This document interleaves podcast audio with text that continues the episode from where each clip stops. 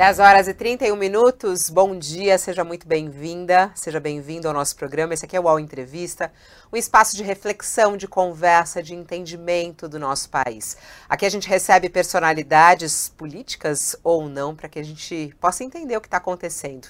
E hoje a gente recebe uma deputada federal que vem fazendo bastante barulho lá no Congresso Brasileiro e com resultados na CPI do 8 de janeiro.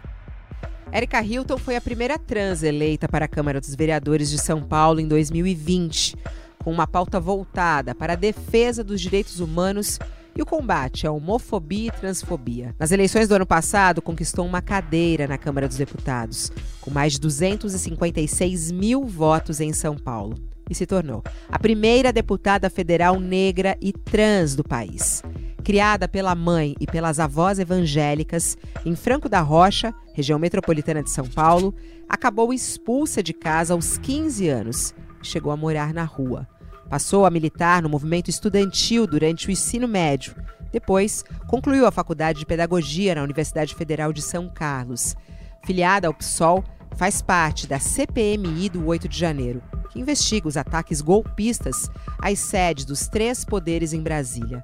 O seu mandato no Congresso Brasileiro tem sido marcado por falas fortes e duras contra ataques machistas e misóginos que ocorrem dentro do parlamento brasileiro. No All Entrevista de hoje, falaremos com Erika Hilton a respeito do andamento da CPI e como ela tem enfrentado esses ataques. Uma honra tê-la aqui no nosso espaço, no nosso programa. Comigo nessa entrevista, Leonardo Sakamoto e Josias de Souza. Olá, deputada Érica Hilton, bom dia. Bom dia, Fabiola, bom dia, Leonardo, Josias, bom dia ao público que nos acompanha. Uma alegria poder voltar aqui, bater um papo com vocês, viu? Obrigada pelo convite. Olá, Josias, bom dia. Bom dia, Fabiola, bom dia, Sakamoto. Grande honra ter a deputada Érica aqui conosco. Olá, Sakamoto, bom dia. Bom dia, Fabiola. Bom dia, Josias. Seja bem-vinda, deputada.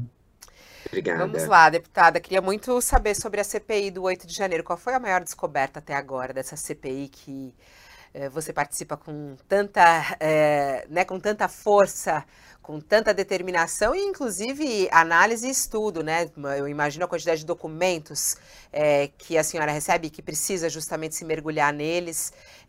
Qual a maior descoberta até aqui da CPI? Olha, de fato, a CPI tem exigido de nós um trabalho árduo de leitura, de aprofundamento, muito de, de, diferente daquilo que eu já havia feito na minha vida pública. Eu presidi, por exemplo, aqui em São Paulo, a primeira CPI que investigou a violência praticada contra as pessoas trans.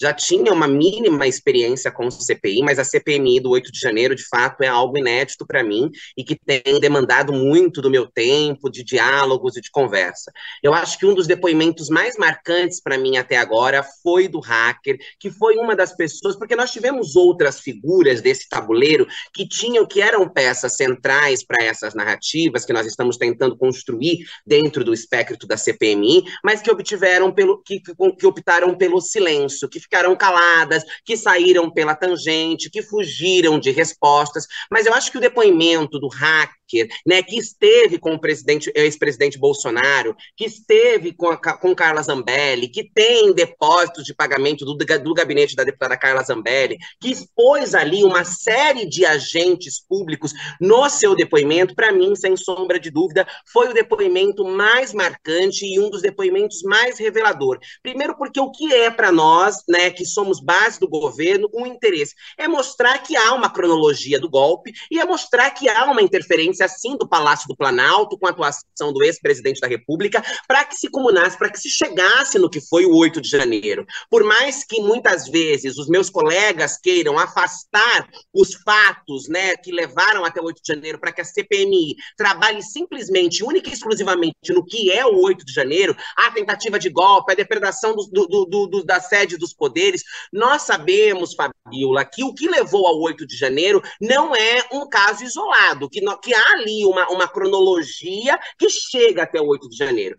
Então, na minha avaliação, na minha opinião, o depoimento do hacker, ele é um depoimento né, é, central, é, ele é um depoimento importante, porque ele aproxima aquelas pessoas que até então, será que tinha uma relação, será que não tinha uma relação? O hacker vai lá e diz, olha, ele me pediu, eu fui contratado para, que, queriam que eu invadisse o sistema eleitoral. Então, para mim, este é o ponto, um depoimento principal e que traz uma descoberta importante.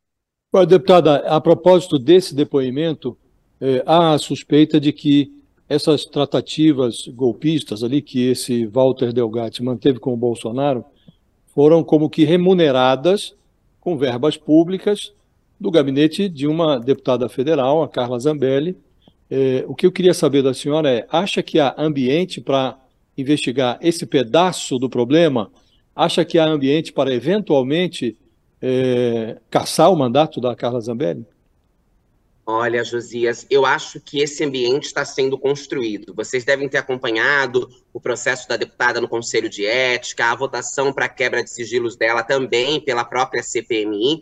A deputada é uma deputada que é isolada, ela é uma deputada que não tem aliados. Ela fez o que fez, ela foi extremamente bolsonarista, mas o episódio dela andando armada na centro de São Paulo à véspera das eleições é uma marca que, para o bolsonarismo, prejudicou o processo eleitoral.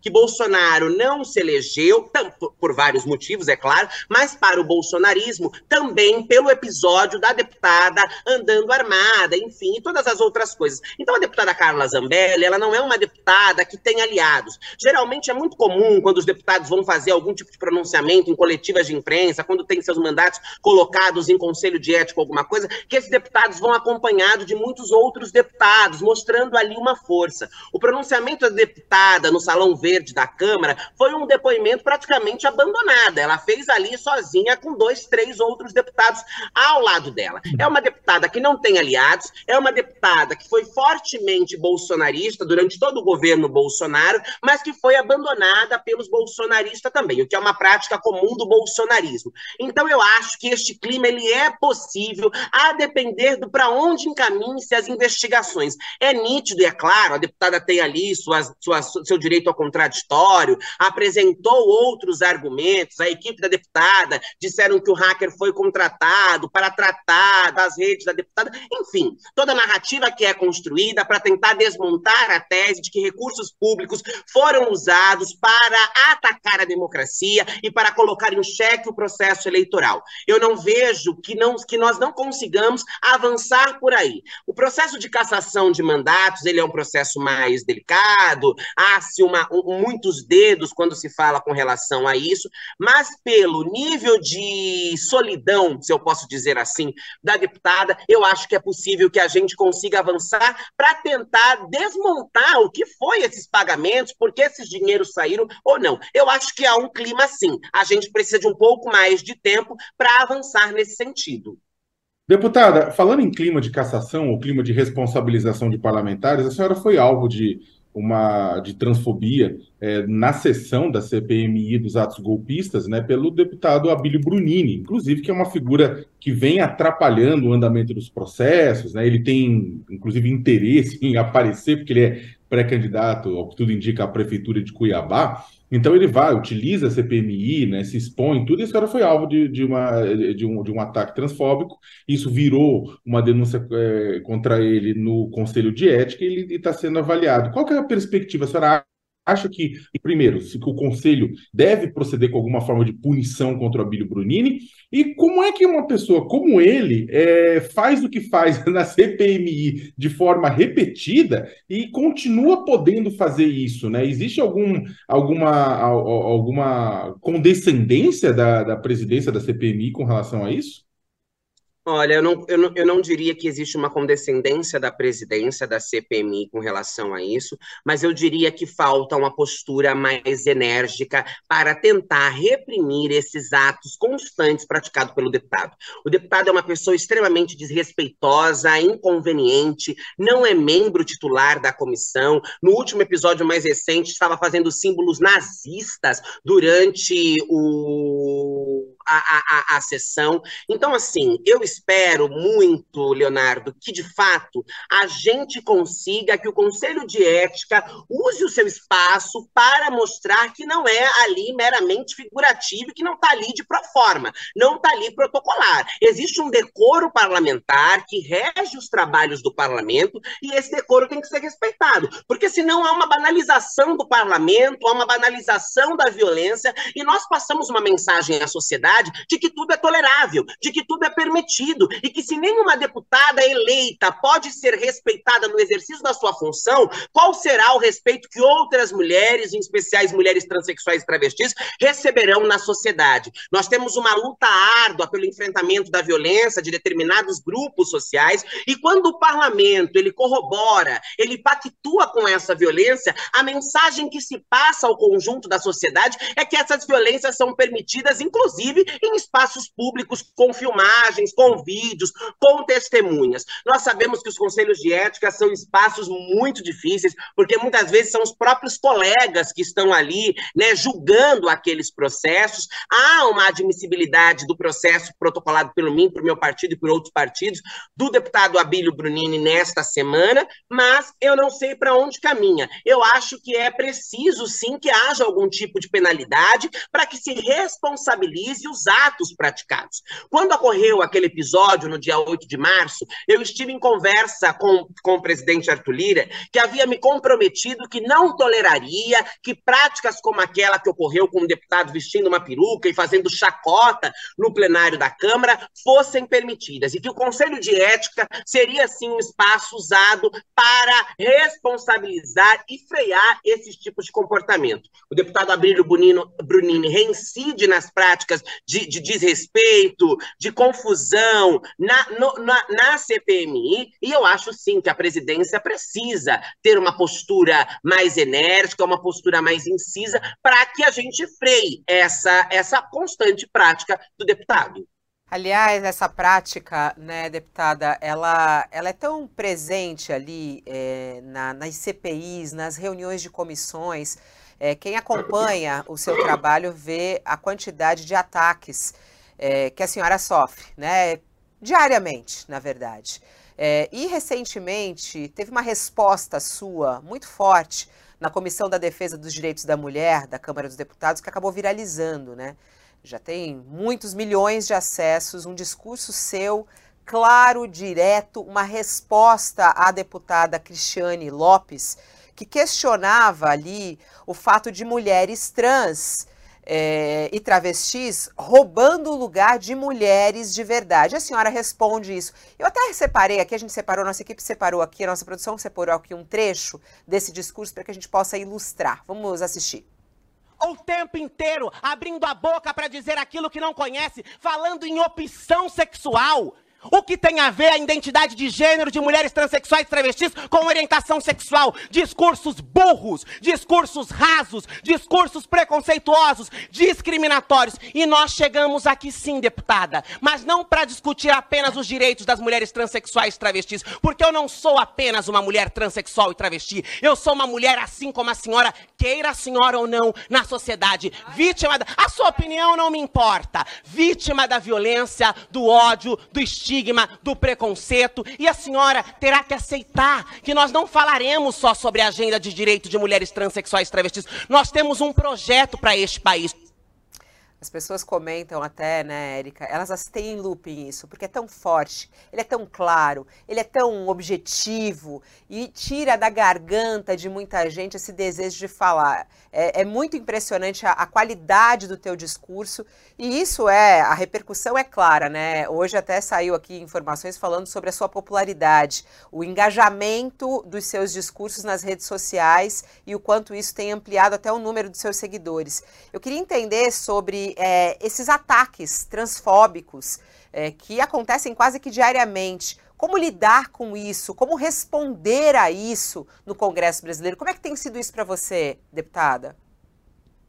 Olha, Fabiola, tem sido um desafio porque não se trata da, de uma questão da minha subjetividade enquanto uma mulher transexual e travesti.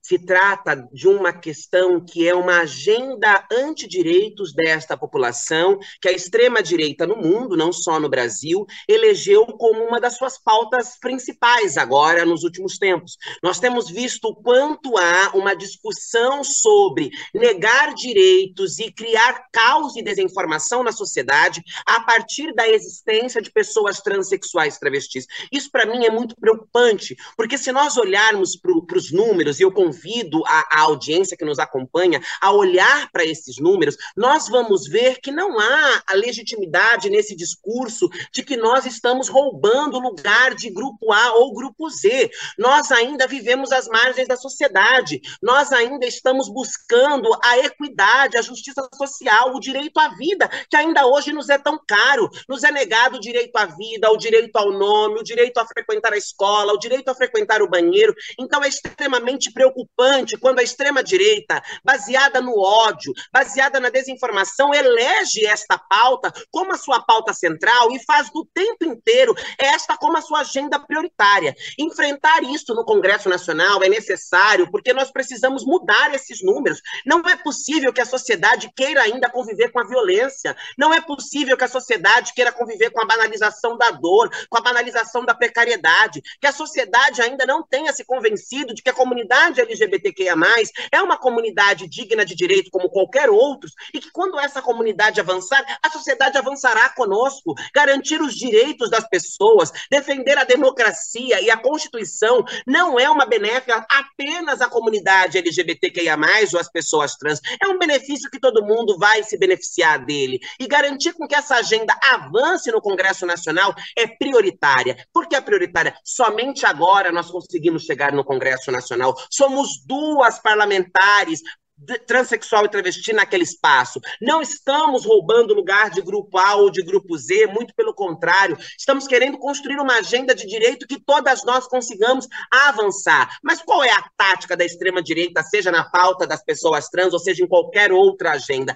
É a prática da fake news, é a prática da mentira, é a prática da desinformação, do caos e do ódio. E essa, essas agendas vêm se colocando dentro do parlamento constantemente, em especial nas comissões. É uma tentativa de fazer com que a gente retroceda mais. Agora, a pergunta que fica é: para onde mais nós iremos retroceder quando nós olhamos para a realidade dessa comunidade no Brasil e nós percebemos que não tem mais para onde retroceder? Nós ainda estamos na base, nós ainda estamos aqui muito embaixo. Por isso é preciso enfrentar com cabeça erguida, com coragem. Às vezes, muitas vezes, ali no calor da emoção, nós somos tomados até por uma raiva, por uma indignação, e somos tentados, tentam nos retratar como raivosas, como nós somos agressivas. E é importante dizer: é claro que nós pareceremos agressiva diante de pessoas que usam do cinismo, da, do mau caratismo para fazerem as suas argumentações, porque diz sobre a nossa vida,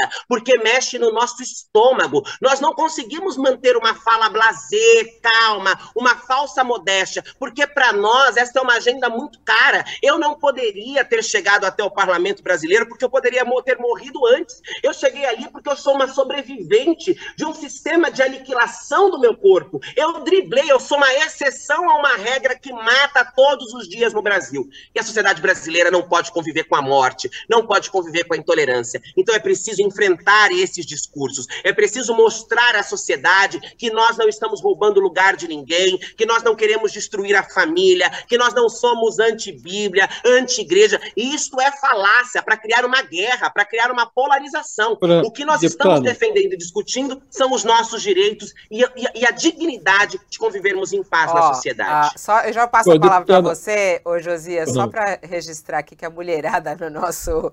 Enquanto ela falava, a mulherada fica enlouquecida. Me representa, me representa. Até a Maria falou: olha, esse discurso aí que ela fez, eu chorei.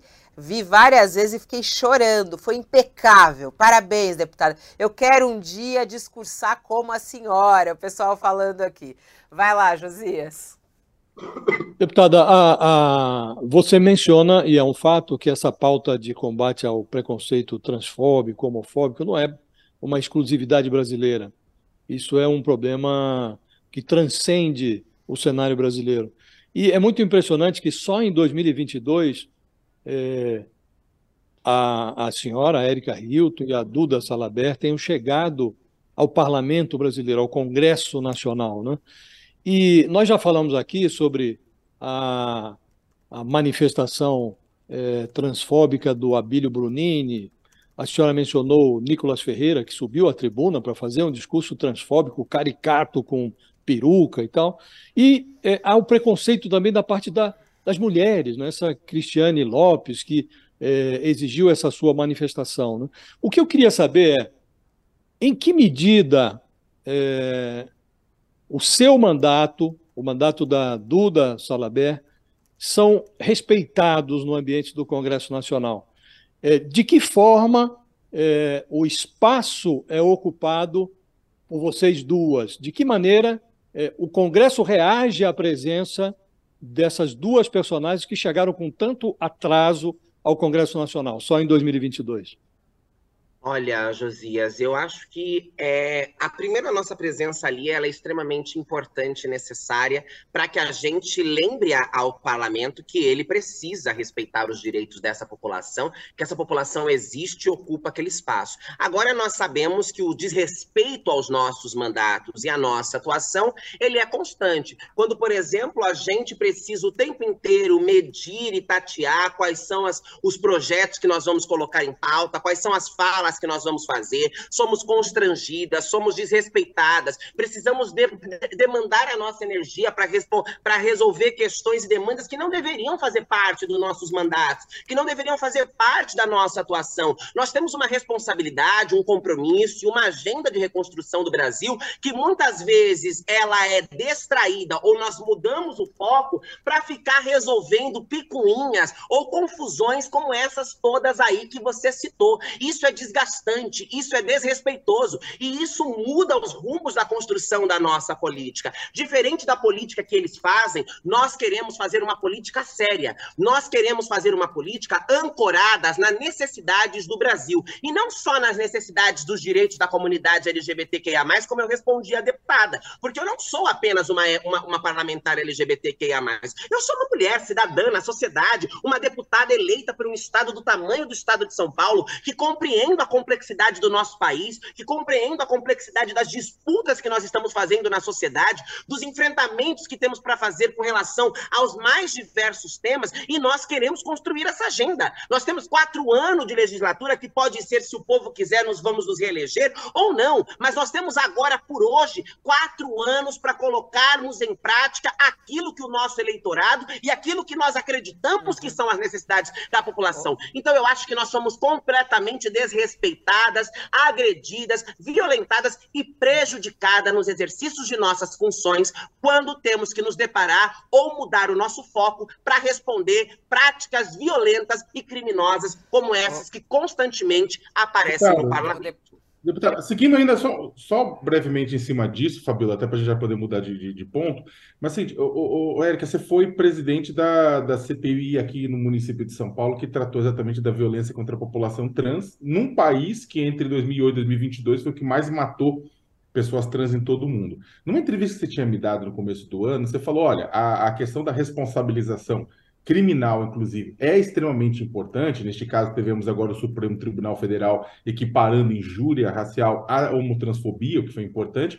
Mas também você elencou uma coisa extremamente relevante, que era a questão de que, olha, só que a questão do punir e tratar com rigor a violência é uma parte da resposta. Tem uma outra resposta que é transformar a visão da sociedade né? Porque exatamente o Congresso Nacional, de certa forma, é reflexo da sociedade brasileira, por mais que a gente não goste de admitir, mas é em muito reflexo do que acontece na base ou do que grupos sociais fazem da sociedade brasileira. E aí, nesse sentido, como fazer essa transformação numa situação de jogar até um complicador? Porque a extrema-direita percebeu que isso é fato e atua diretamente nas escolas, né? Atacando professores que fazem o quê? Que tentam discutir a questão do direito das, da população trans ou direitos LGBTQIPN+.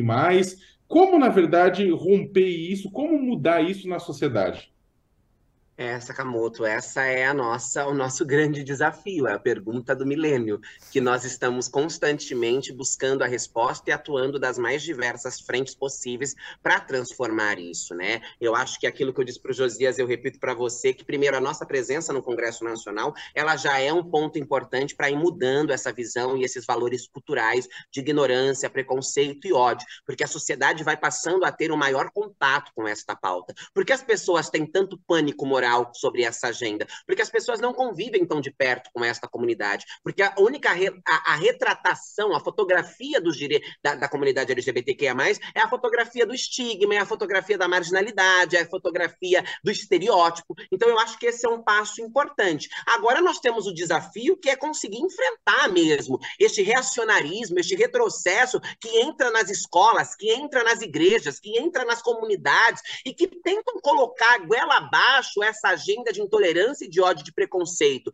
Nós estamos tentando fazer isso pelos mesmos caminhos. Nós estamos tentando discutir que a escola, por exemplo, é um ambiente que se deve ter um espaço para discussão de uma agenda sobre sexualidade, de uma agenda sobre gênero, não só para tratar de comunidade LGBTQIA+, mas para tratar de violência doméstica, para tratar de assédio, para tratar de direito das mulheres de um modo geral nós estamos tateando as possibilidades de mostrar à sociedade, a partir da atuação dos nossos mandatos, a partir da nossa presença no espaço público e a partir das políticas públicas que vamos desenvolvendo, que é sim possível conviver em harmonia, em paz e tranquilidade, sem desrespeitar os direitos da comunidade LGBTQIA. Esta é uma correlação de forças que nós estamos aí o tempo todo tentando quebrar, nós estamos o tempo todo tentando entrar também nesses espaços por mais prejudicial que essas discussões sejam, inclusive para a condução dos trabalhos, nós não deveríamos estar em uma comissão que defende o direito das mulheres discutindo esse tipo de temática. Por outro lado, ela cumpre um papel, que é um papel de pedagogizar, porque ao mesmo tempo que esta deputada, ela usa daquele espaço para tentar violentar os direitos de mulheres transexuais e travestis, ela me permite que a minha voz também possa ser colocada ali e para que a sociedade que acompanha essa discussão possa ter acesso acesso a duas visões. Eu acho que essa é uma tática importante de enfrentar essa, essa de violência. Que nós, nós, que a nossa visão, que a nossa narrativa também chegue à sociedade. Porque até então o que nós tínhamos era uma predominância e uma hegemonia da narrativa da extrema-direita. A sociedade não estava convivendo com a elaboração do nosso conteúdo. E acho que agora nós estamos abrindo esses espaços,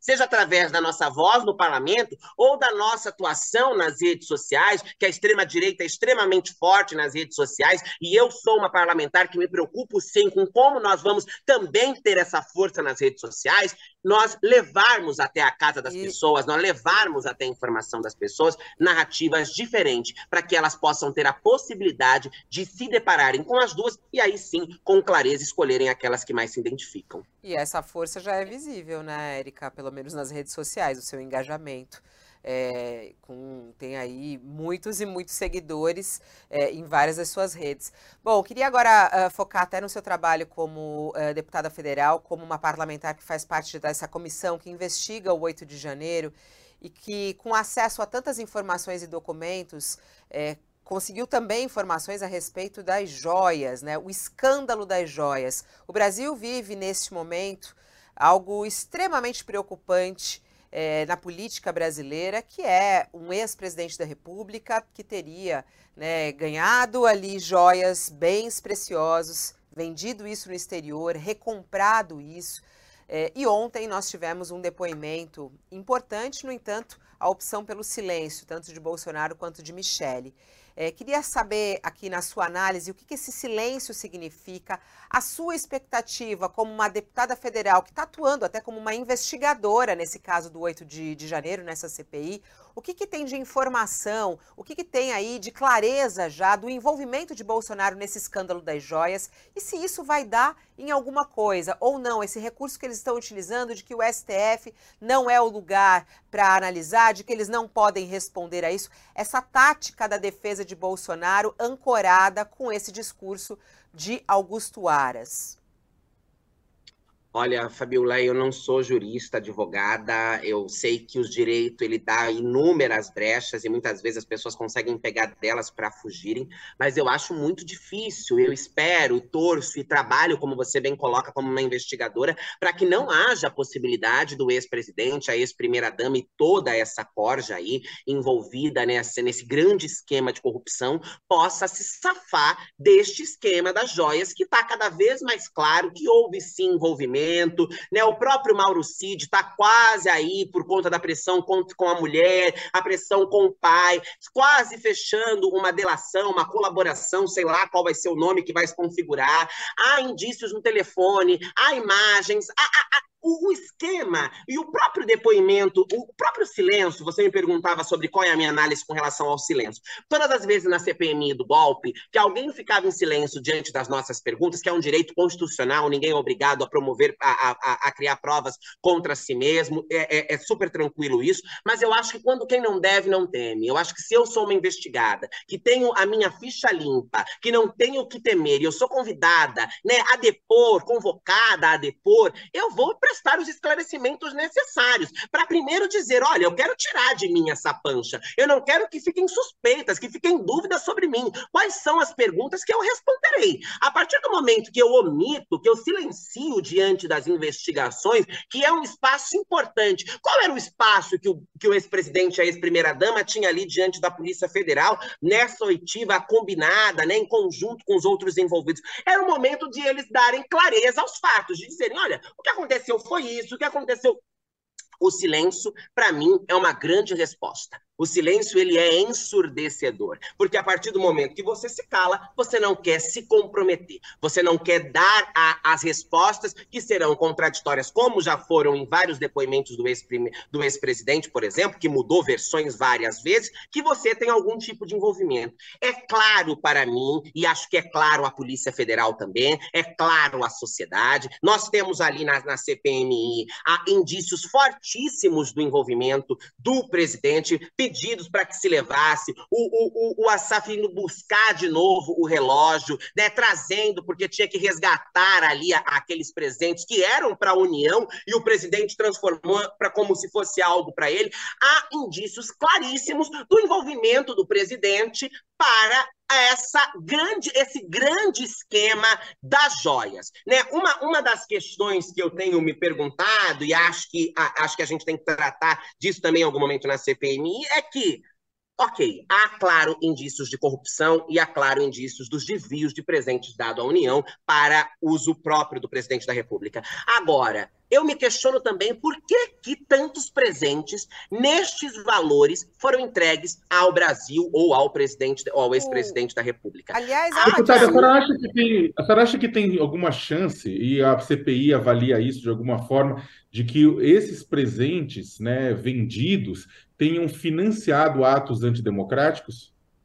Eu tenho convicção. O, o presidente, né, o presidente Arthur Maia, quer afastar essa discussão. Ele não quer, ele já disse isso, vocês devem saber, que ele não quer tratar a questão das joias dentro do âmbito da CPMI, porque ele acha que não cabe, que tem que ser dividido os debates e etc. Eu entendo por um lado, porque é para tentar a, a, acalmar um pouco os ânimos da base bolsonarista, não criar com, confusão, não dar margem para para retóricas distorcidas, etc. Mas eu acho que sim, a, a, a, esse caso, esse esquema das joias tem que ser tratado junto com as tentativas de golpe do 8 de janeiro, porque muito provavelmente foi um dinheiro que serviu para financiar atos golpistas, que serviu sim para instrumentalizar o terrorismo que se praticou no Brasil.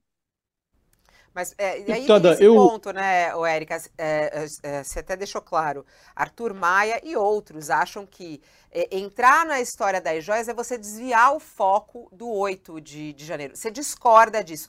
É, acha que os dois assuntos estão interligados. Por que, que eles estão interligados, Érica? Acho que estão interligados porque acho que a, o esquema da joia serviu para financiar aquilo que foi o, a, as mobilizações no 8 de janeiro. Né? As joias trouxeram dinheiro, geraram lucros, geraram recursos que foram muito provavelmente utilizados, e aí esta eu não tenho como provar aqui, por isso que eu acho que a investigação tem que avançar nesse sentido, porque é só com investigação, é só acessando conversas, documentos que nós teremos as provas disso, mas para mim é claro que esses recursos foram utilizados para financiar atos golpistas, para financiar essas caravanas, para financiar, enfim, recursos que são usados, recursos públicos que foram usados para que todo esse esquema do golpe se mantivesse de pé e chegasse no dia 8 de janeiro. Não dá para tratar como isolado, porque muito provavelmente, se nós aprofundarmos as investigações, nós encontraremos uma correlação, nós encontraremos uma conexão entre o que foi o 8 de janeiro e o que foi o esquema de corrupção das joias. Olhando. Deputada, é, você já vai mudar favor, de assunto, Fabiola. Josias, que eu tenho mais uma dessa daí. Fica à vontade, Fabiola, você manda. Não, é porque é, disso que a, que a deputada está falando, Josias, eu acho que várias pessoas que a gente entrevistou nos últimos dias aqui, inclusive a relatora da CPI, a gente sempre toca nisso. Chamar ou não Bolsonaro para prestar o depoimento na CPI diante de tudo isso, né? Porque sempre cai nele, é, nele e em Michele. É, deputada, a senhora defende a convocação de Bolsonaro para explicar isso, para responder essas questões? Por que essa resistência de muitos parlamentares em chamar o Bolsonaro para prestar depoimento na CPI?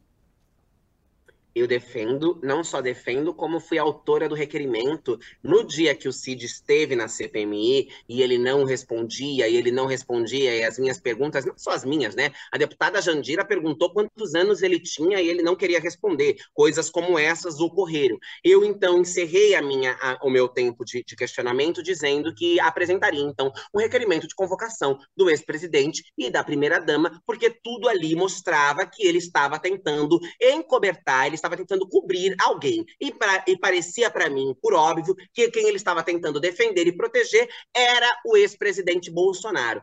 Toda o, o, o, hacker quando esteve lá e falou abertamente tudo aquilo que vocês puderam acompanhar e ouviram, todos os depoimentos, até mesmo aqueles que ficam em silêncio, levam a certeza de que há um, um envolvimento gigantesco do ex-presidente em todo, todo o, o, esquema do 8 de janeiro, todo o esquema. Ele mesmo, né, confessou, confe mostrando o número do seu celular, que havia mandado mensagens a, a, a, ao empresário, me, me fugiu agora o nome do empresário, pedindo mesmo para que se divulgassem aquelas fake news contra as urnas, contra o processo eleitoral. Enfim, há uma série de relatos que comprovam a participação do ex ex-presidente do Palácio do Planalto no momento que ele estava lá, no que foi o 8 de janeiro. Então, se nós somos uma CPMI que investiga o 8 de janeiro e nós temos fortes indícios de que o ex-presidente da República foi um dos grandes responsáveis pela organização do, da tentativa de atentado do, da tentativa não, né, dos atentados contra a democracia e contra os palácios da justiça, do, do, dos poderes, etc., em Brasília, nós precisamos ouvir o ex-presidente da República. Agora, por que, que os deputados e alguns senadores não querem isso? Porque querem blindar o presidente da República, o ex-presidente da República, porque querem proteger a imagem de Bolsonaro, porque são aliados de Bolsonaro até a última gota e não querem que nós coloquemos Bolsonaro nessa situação que para eles será uma situação extremamente catastrófica. Será assim realmente a do ex-presidente da República tendo que ir ali prestar um depoimento a deputados e senadores numa Defendo essa tese, defenderei ela até o fim e acho que nós temos é, uma, um, um, será uma oitiva muito importante. E se por algum motivo o ex-presidente resolver usar do silêncio, também será um passo importante para mostrar à sociedade que ele tem muita coisa a esconder.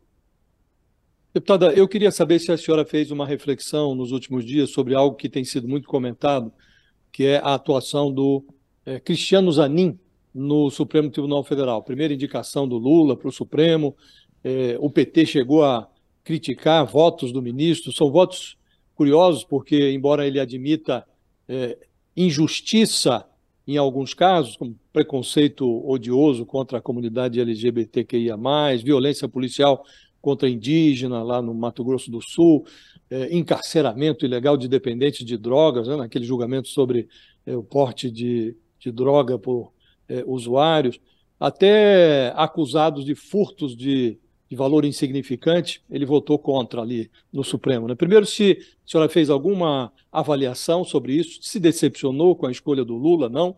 E há, em função dessa atuação, um debate intenso agora sobre a conveniência de o presidente indicar uma mulher, talvez até uma mulher negra para o Supremo.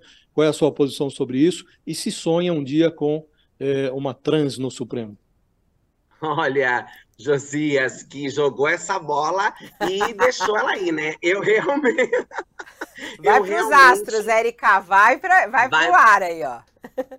Vai para o ar. Olha, sonhar com uma trans no Supremo Tribunal Federal, eu ainda não, não cheguei aí nesse sonho. É bom que você tenha feito essa provocação, porque diante de todo o cenário, esse parece um sonho que ainda está distante, mas eu acredito nele e vamos sonhar e construir com relação a isso. Com relação à necessidade de uma ministra negra na, na vaga da ministra Rosa Weber, eu sou uma das grandes puxadoras disso. Postei isso ontem, uma campanha nas minhas redes sociais, em todas elas, no Instagram, no Twitter, no Facebook, porque nós nós precisamos sim desse gesto do presidente Lula. Nós precisamos que o presidente Lula coloque ali na Suprema Corte uma mulher negra, porque uma mulher negra progressista, né? É importante dizer isso, porque primeiro a, a, a representação ela é importante, Josias. Ela, o, a fotografia do Supremo Tribunal Federal ela é importante para os avanços e para disputas que nós fazemos na sociedade. Defendo com unhas e dentes a urgência e a necessidade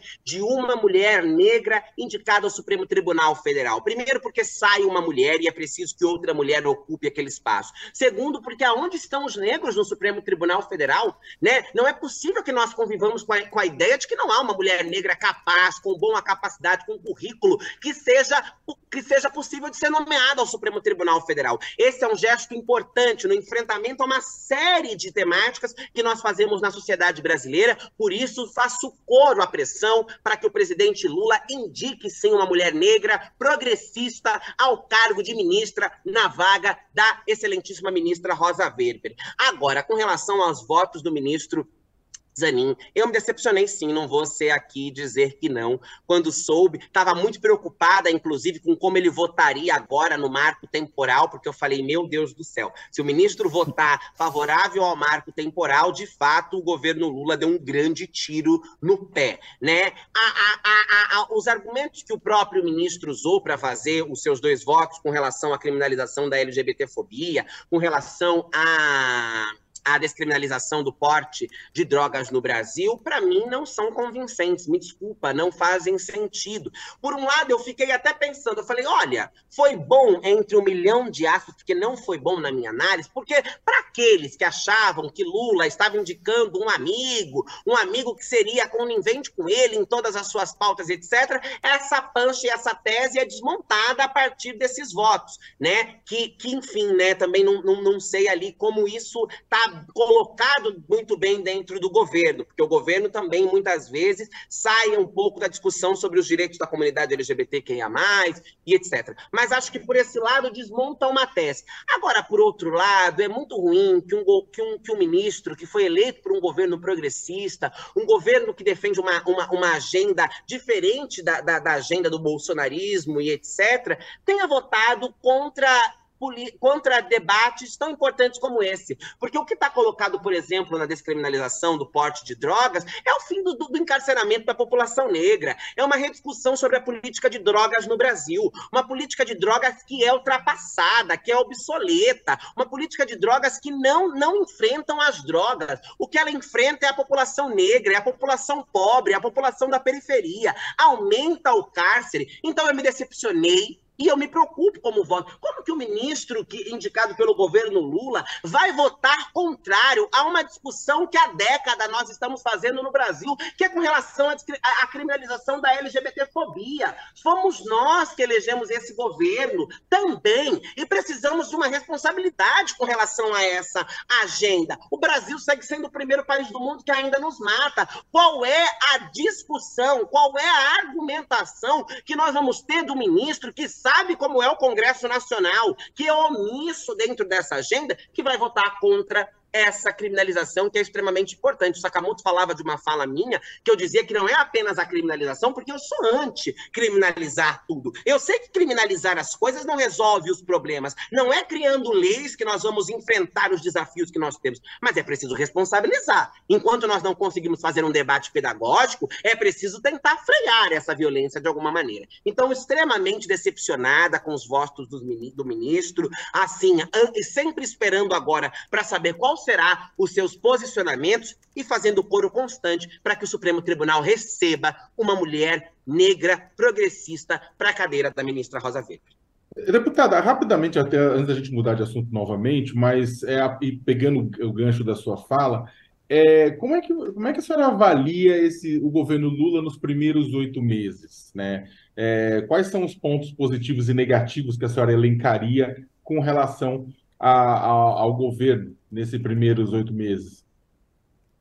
Olha, eu acho que o governo Lula tem feito aquilo que está dentro da possibilidade diante da correlação de forças do Congresso Nacional. Acho que o governo conseguiu avançar na, em boa parte na agenda econômica, que era uma, uma agenda importante para o governo. Né? O governo chega dizendo que a, que a questão econômica era uma pauta importante, conseguiu aprovar ali a reforma tributária, que eu acho que foi algo grandioso, que a reforma tributária era uma pauta que cava, que cava, que cava e nunca avançava. Nós votamos, por exemplo, o contrário no que diz respeito a o arcabouço, porque nós entendíamos que ali havia umas falhas, mas eu acho que o governo tem caminhado propositivamente. Eu avalio o governo Lula até esses oito, oito meses são pouco tempo, né, Sakamoto, de um governo, pode parecer bastante, mas ainda não é, são apenas oito meses, mas o governo conseguiu avançar com agendas que eram agendas importantes, com agenda que eram agendas caras ao país e agenda caras ao governo.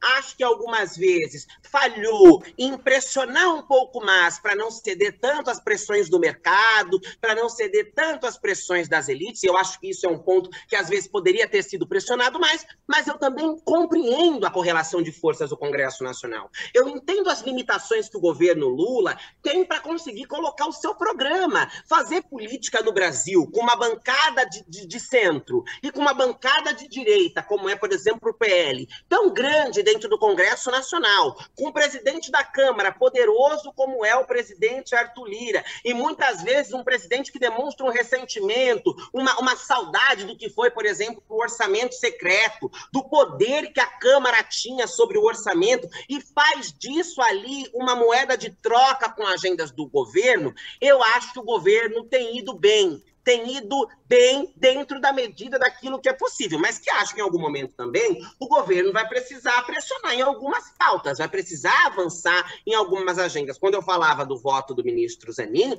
eu falava, por exemplo, de não entender como fica a agenda dos direitos LGBTs quem é mais dentro do governo Lula. Eu preciso, em algum momento, que o governo se posicione mais fortemente com relação a esta agenda. E não é com coisas extremamente radicais e revolucionárias, porque nós precisamos trabalhar com as possibilidades que temos. Nós sabemos qual é a configuração do Congresso Nacional, seja o Senado ou seja a Câmara Agora... Federal. Mas às vezes é preciso posicionamentos mais fortes. Agora, deputada, nessa, nessa luta aí com Arthur Lira a governabilidade de Lula eh, e para ele colocar no governo pessoas que possam render votos para ele no Congresso. Hoje tem operação da Polícia Federal e na mira da PF eh, o ministro, que já deu outros problemas aí, mas agora essa operação da Polícia Federal eh, em Juscelino Filho. Não é ele exatamente o alvo da operação, é a irmã dele, mas chega muito próximo a ele. E há outras, né, apurações, investigações relacionadas a Juscelino. Ele tem bancado ali Juscelino, mas a gente percebe que não é com muita tranquilidade. É, o que hoje se fala é não dá mais, quer dizer, isso pode até ser uma, uma ajuda para que Lula possa fazer a sua reforma ministerial. Vou fazer a pergunta bem direta, deputada. É hora de Juscelino cair fora do ministério, ou seja, ser demitido pelo governo Lula diante dessas investigações? Olha, eu acho que o governo. Eu não vou responder tão direta quanto a sua pergunta, Fabiola, se é hora ou não, porque a gente sabe dos desafios e dos melindros e das dificuldades e das nuances que tem dentro do Poder Executivo e, e de todos os desafios que o governo Lula vem enfrentando para tentar manter ali uma, uma coerência e uma lógica. Mas qual era o sentimento mais forte usado pelo bolsonarismo, pela extrema-direita, durante todo o processo eleitoral? E que ainda hoje se apresenta. É a, é a agenda da corrupção. O antipetismo foi criado a partir da narrativa da corrupção, do que foi o lavajatismo, enfim, toda essa temática. Então, eu acho que o governo precisa, sim, tomar determinados tipos de cuidados e cautelas para continuar se blindando e não construindo ou alimentando narrativas que possam associar ou aproximar o governo de qualquer tipo de suspeita, a dúvida, a conveniência, participação, nada. Eu acho que é preciso tomar sim esse cuidado, porque nós temos um inimigo que se apresentará daqui a quatro anos, já vai se apresentar agora nas eleições municipais também, mas daqui a quatro anos muito fortemente, que é o, o inimigo do antipetismo, o inimigo do bolsonarismo, o inimigo da agenda anticorrupção, que são inclusive os, os mais corruptos que querem levar essa agenda adiante, mas que essa narrativa colou no Brasil em algum momento e que é dessa narrativa que o governo precisa se afastar. Então, eu acho que é preciso pesar nessa balança. Tem, assim, toda a questão da governabilidade, todos os desafios que vocês acompanham, o jornalismo acompanha de perto, diariamente, ali, as negociações com o Centrão, entra a criação de novos ministérios, enfim, tudo isso que está acontecendo no cenário neste momento, mas eu acho que é importante que a gente consiga se afastar e distanciar qualquer tipo de narrativa. O momento é agora? É hoje por hoje? Não sei. Não, não acho que tenho a capacidade de responder isso agora, sim, se tem que ser agora. Mas eu acho que é preciso avaliar e acompanhar o rumo das investigações para que o governo tome uma decisão inteligente, rápida, no momento exato, para não dar margem para o lado de lá construir nenhum tipo de narrativa. Deputada, o seu partido é, terá um candidato competitivo em São Paulo, Guilherme Boulos, vai disputar a Prefeitura de São Paulo, e saiu um Datafolha, ele está bem posto ali, um pouco mais de 30%, mas o prefeito, o Ricardo Nunes, não está morto. Né? O que se prenuncia é uma, uma disputa muito acirrada entre o Boulos à esquerda, o Ricardo Nunes à direita. O que eu queria saber é, parece haver um movimento da parte do PSOL para suavizar, se posso dizer assim, a imagem do Boulos, aproximando o Boulos. O próprio Boulos teve encontro com empresários. É, tem uma, um movimento do Boulos mais ao centro, né? para se viabilizar até politicamente. Ele teve um desempenho bom na eleição passada, é, na disputa municipal passada. Qual é a sua perspectiva em relação à candidatura do Boulos e em que medida a, a, a, acha que ele precisa, é, para usar a expressão que já utilizei aqui, suavizar a sua imagem para virar prefeito de São Paulo? Sou uma grande entusiasta da candidatura de Guilherme Boulos a São Paulo, porque acho que Guilherme tem condições necessárias, todas elas, para conduzir uma política diferente da política que tem hoje em São Paulo. A cidade de São Paulo está abandonada, a cidade de São Paulo acumula 36 bilhões nos cofres da prefeitura, e mesmo assim é uma cidade completamente tratada, as populações em situação de rua, a, a, tudo, tudo, a cidade está completamente esquecida. O prefeito é um grande fantasma que resolveu agora aparecer fazer asfalto em tudo quanto é lugar, asfalto sobre asfalto para mostrar algum tipo de trabalho, mas nós queremos fazer uma análise do que foi a gestão Nunes durante os seus quase quatro, três, não, não me lembro ao certo quantos anos vai dar, desde que o Covas né, faleceu e o Nunes assumiu. Eu fui vereador em São Paulo, bati muito no prefeito, fui investigar muitas questões relacionadas à prefeitura e posso afirmar que a gestão Nunes não agrada nem à esquerda e nem à direita. Ah, ali, ele está ali com seus 24 pontos. Eu comentava até ontem com o Guilherme, numa atividade que nós fizemos na USP, que para um prefeito que tem a caneta na mão, para um prefeito que tem 36 bilhões no caixa, ele está bastante mal colocado, né? Porque poderia estar muito melhor. E esta má colocação é reflexo da sua má administração e do mau trabalho que prestou a cidade de São Paulo. E acho que os eleitores sabem e reconhecem isso, basta nós andarmos nas ruas da cidade e nós avaliarmos a administração de Nunes, que nós vamos perceber que foi uma péssima administração. Acho que a postura de moderar a imagem de Guilherme, eu não acho que precise, porque eu acho que Guilherme Boulos é uma, uma, um político moderado. Não acho que ele seja um radical, não acho que ele seja um político de, de esquerda radical. Eu acho que ele é um político extremamente moderado, ele é um político que conduz ali a política com, com, com, com diplomacia, consegue dialogar com os mais diversos setores da política, que é o exercício da democracia e que é o exercício do parlamento, que é o, o exercício da república, para que a gente avance com projetos, com proposições, é preciso dialogar com os nossos pares. Mas há uma imagem construída pelas narrativas mentirosas de invasor, de radical, de isso, de aquilo, que é extremamente necessário. Nós sabemos, e vocês sabem muito bem, qual é o perfil do eleitor da capital paulista. Nós sabemos que para levar uma prefeitura como a prefeitura de São Paulo é preciso dialogar com os mais diversos setores e eu acho que ele tem condição de o fazer e precisa fazer. Precisa fazer porque nós, nós temos que ter esta visão da necessidade do objetivo que nós temos. O objetivo que nós temos é, re, é alcançar a Prefeitura de São Paulo para retomar os rumos de São Paulo, para recolocar São Paulo nos trilhos novamente. Então, fazer isto com moderação, se, mostrando para a sociedade, para o eleitor paulista, que ele não é aquilo que as mentiras das fake news construíram sobre ele, é um espaço, é, é, uma, é uma discussão extremamente relevante para que ele consiga êxito aí no pleito eleitoral de 2024. Deputada, a senhora sempre foi alvo né, é, de ódio e intolerância nas redes sociais, né, durante seu mandato na Câmara dos Vereadores a gente acompanhou isso, né, ameaças, necessidade de proteção e tantas outras coisas. E é claro que agora a senhora continua sofrendo também ameaças, agora tem uma escala nacional por conta do seu trabalho. Mas eu queria que a senhora fizesse uma, uma reflexão e tentasse fazer uma comparação.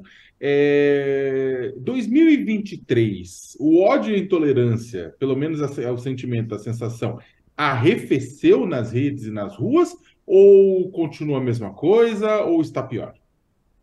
Não, Sakamoto diminuiu. Diminuiu ah, consideravelmente. Nós ainda temos, claro, as, as, as facções criminosas que atuam na virtualidade, né, que continuam fazendo, proferindo desrespeitos, ameaças, violências e ataques a diversas parlamentares do Brasil, não só a mim, mas o que nós vivemos e experimentamos em 2020, em 2021, foi um cenário de eu ter que ir à delegacia muitas vezes durante o exercício da minha, do meu mandato de tentar invadir o meu gabinete dentro da Câmara Municipal de São Paulo num episódio inédito que nunca ocorreu no Brasil. Eu não tenho relatos de que algum parlamentar tenha sofrido uma tentativa de invasão ao seu gabinete por parte de seus agressores virtuais. Hoje, eu não precisei, por exemplo, desde a minha chegada ao Congresso Nacional, ir à delegacia uma vez sequer. Os e-mails que recebo são e-mails muito mais isolados, são e-mails muito mais de pessoas desocupadas do que pessoas organizadas criminosamente, do que pessoas que estão realmente intencionadas a praticarem determinados tipos de crime. Acho e sinto, percebo no cotidiano das, da minha atuação que esses episódios diminuíram consideravelmente. Eles não cessaram, eles não desapareceram. Nós ainda fazemos um enfrentamento constante à violência política, em especial à violência política de gênero, mas ele é consideravelmente menor e bastante diferente do que foi nos anos anteriores. E acho que isso é reflexo do, da, do pleito eleitoral. Muitas dessas pessoas voltaram para os buracos da onde saíram. Não há mais uma constante legitimação do discurso de ódio, de ataque, a banalização da violência, como nós tínhamos nos anos anteriores. Então, eu considero e percebo no meu corpo, na minha atuação, que houve uma diminuição, sim, dessa violência. Nossa, isso é bom. que bom, essa é uma boa notícia. Olha, deputada Érica Hilton, muito obrigada pela sua uh, participação aqui no nosso programa, no UOL Entrevista. A audiência aqui gostou, muitos recados aqui interessantes. Siga firme, tenha o nosso apoio, continue lá com seus discursos fortes e a gente vai aprendendo juntos. E acho muito importante ter essa voz lá e o quanto as mulheres têm sido importantes né, nesse novo Congresso. Eu lembro quando até a gente conversou assim que foi eleita, né, e falávamos sobre o desafio desse novo Congresso, que tem sido muito forte, mas o que tem chamado mais atenção é a atuação das mulheres, né, nas CPIs, a atuação das mulheres, as falas fortes, e isso tem dado muito orgulho às mulheres brasileiras, e mais do que isso, isso tem sido um ótimo ensinamento para a sociedade brasileira, que a mulher, no lugar de poder, ela faz a diferença e ela traz cobranças que são absolutamente necessárias para que a gente possa crescer como sociedade e crescer como política. Então, uh, parabéns pelo seu trabalho, muito obrigada por estar aqui e até a próxima. Fabíola, se me permite, eu queria adicionar a sua observação que a atuação das mulheres, ela orgulha também os homens, viu? Ah, que bom, Josias. A gente fica mais que bom, Josias.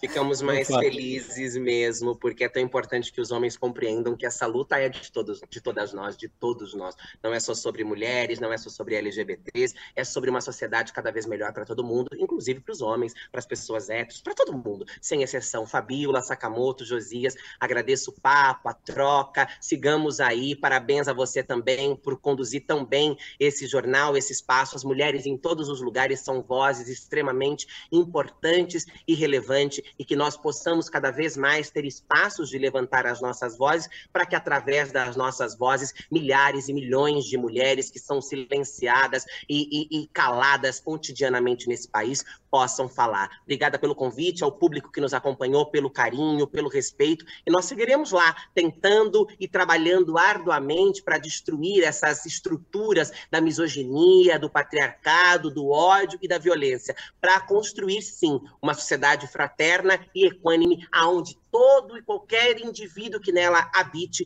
possa se beneficiar da justiça social e da equidade, sem exceção. Não é uma política ou uma sociedade para A ou para Z. É uma política, uma sociedade para todos nós. Muito obrigada, bom dia e até logo. Até logo. Tchau, Sakamoto. Obrigada, até. Obrigado, Fabíola, Josias. Muito obrigado, Érica, pela entrevista. Tchau, Josias. Até. Tchau, tchau, Fabíola. Tchau, Sakamoto. Muito obrigado, deputada. E assim a gente termina mais um All Entrevista. Muito obrigada a você também aí conosco nessa audiência qualificada. Sempre bom ter a sua presença por aqui conosco, comentando, discutindo o nosso país. É, e lembrando a você que a nossa programação aqui no canal UOL, ela corre a todo momento. Daqui a pouquinho eu estou de volta ao vivo. Menos de meia hora já volto com o nosso UOL News. Um resumo do dia, essa operação da Polícia Federal hoje e que mira aí um, um, ministro do governo Lula. A gente vai trazer a repercussão a respeito disso. É, Thales Faria, Madalene Laxco, também é, Ricardo Cocho conosco ao vivo, logo mais ao meio-dia no nosso All News. Até lá, tô te esperando.